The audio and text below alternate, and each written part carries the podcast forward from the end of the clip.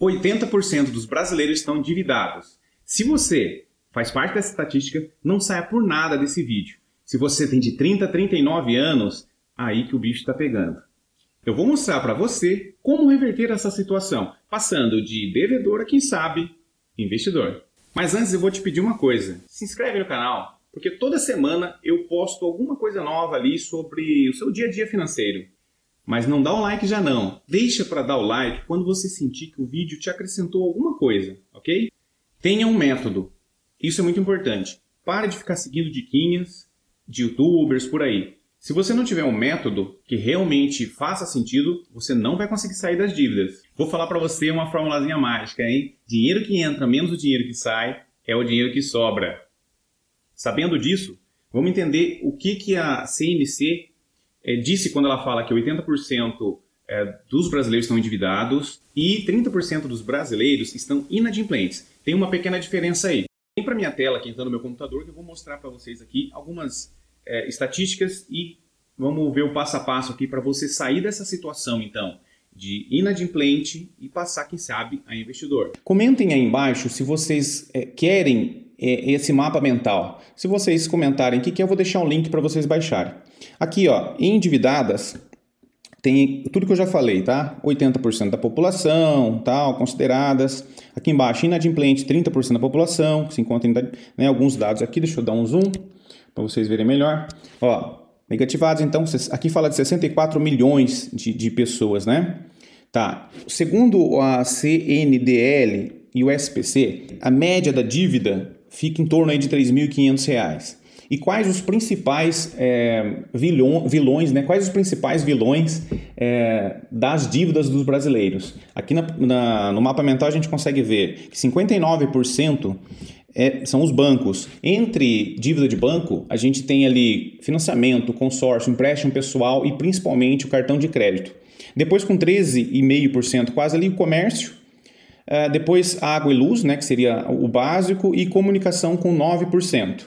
Tá, mas como que eu faço para sair dessa condição, então? A gente sabe aqui o que é endividado, o que é inadimplente, mas precisamos saber, então, como sair dessa situação. Vamos lá. Como eu já falei antes, você precisa de um método, tá?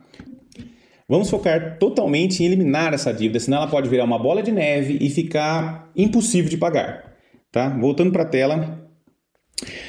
Uma coisa que ajuda muito é o seu controle financeiro. Tá? O que, que, seria fazer um controle financeiro? Aqui na tela tem uma planilha, uma planilha que eu uso com meus clientes, inclusive.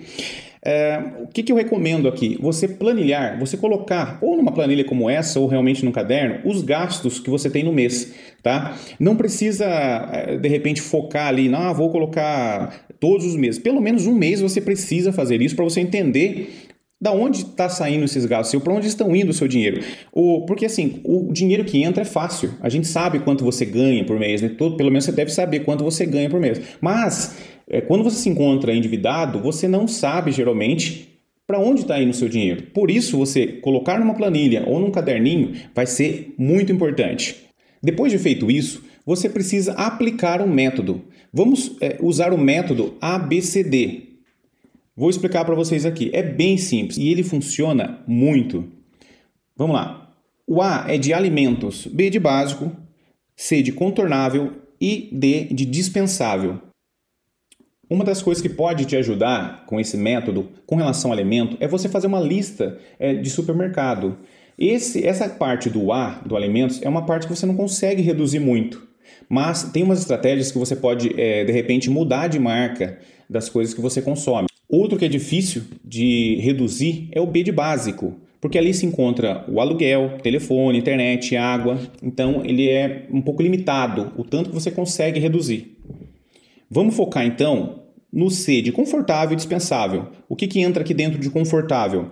Essa questão do, de lazer, hobbies, o Netflix, Spotify, é, eu acho que nessa parte é onde a gente pode começar a focar, ou em cortar tudo, ou mudar. Se você tem uma, uma assinatura de, de TV a cabo, por exemplo, uma assinatura de TV a cabo ela pode facilmente custar 350 reais. Você pode mudar para um Netflix, por um Star Plus, entre outros. Tá? E no dispensável? O dispensável é aquele que a gente vai querer realmente eliminar. O que, que entra ali no dispensável? Cartões de crédito, internet, celular, carro, barzinho. Ah, carro entra? Entra. Se você mora próximo do seu trabalho, vai a pé, vai de bicicleta. Nisso você já vai eliminar um, um, um valor considerável. Entendido então o método? Vamos lá. O C e o D você corta da sua vida até que esteja financeiramente saudável de novo. Depois de cortar C e D, o que sobrar, você paga a dívida. Ok? Mas qual dívida, Fabrício, que eu pago? A mais cara. Só que a mais cara não quer dizer que é aquela com valor maior. A mais cara é aquela que cobra mais juros por mês. Essa dívida que é a perigosa, ela pode virar uma bola de neve e realmente ficar insustentável a quitação dela. Então você vai pegar a dívida que paga mais juros mensais e já começar a eliminar ela com esse dinheiro que sobrou agora que você cortou o C e o D. O que, que cobra mais juros? Né? Com certeza uma dúvida que você tem ali. Eu deixei uma lista aqui também que é o seguinte: ó, cheque especial é o recordista. Depois vem cartão de crédito, crédito pessoal, financiamento imobiliário, financiamento de automóvel e crédito consignado. Agora, se você não tem dívidas e está aqui só para entender o desespero de quem tem, sinta-se um privilegiado, porque são poucos nessas condições. Agora vamos para a dica bônus. Essa aí vai valer a sua curtida, hein? Tá gostando do conteúdo? Agora sim, deixa o like aí se acrescentou alguma coisa para você. Dívidas com banco. Essa que a gente falou ali atrás. Renegocie. Outro banco pode ser que compre a sua dívida. É bem comum que um, um banco compre a dívida de outro banco. É, é bem interessante você ir atrás dessa negociação. Outra dica bacana aqui, ó, feirão do Serasa. Esse feirão do Serasa ele pode chegar até 80% de desconto do valor original da dívida. Então é algo para se pensar, para ir atrás. Aqui para finalizar então com chave de ouro, é, dívida caduca, mas não morre, tá? É diferente caducar de prescrever. Vai passar os cinco anos, você não pode continuar com o nome negativado.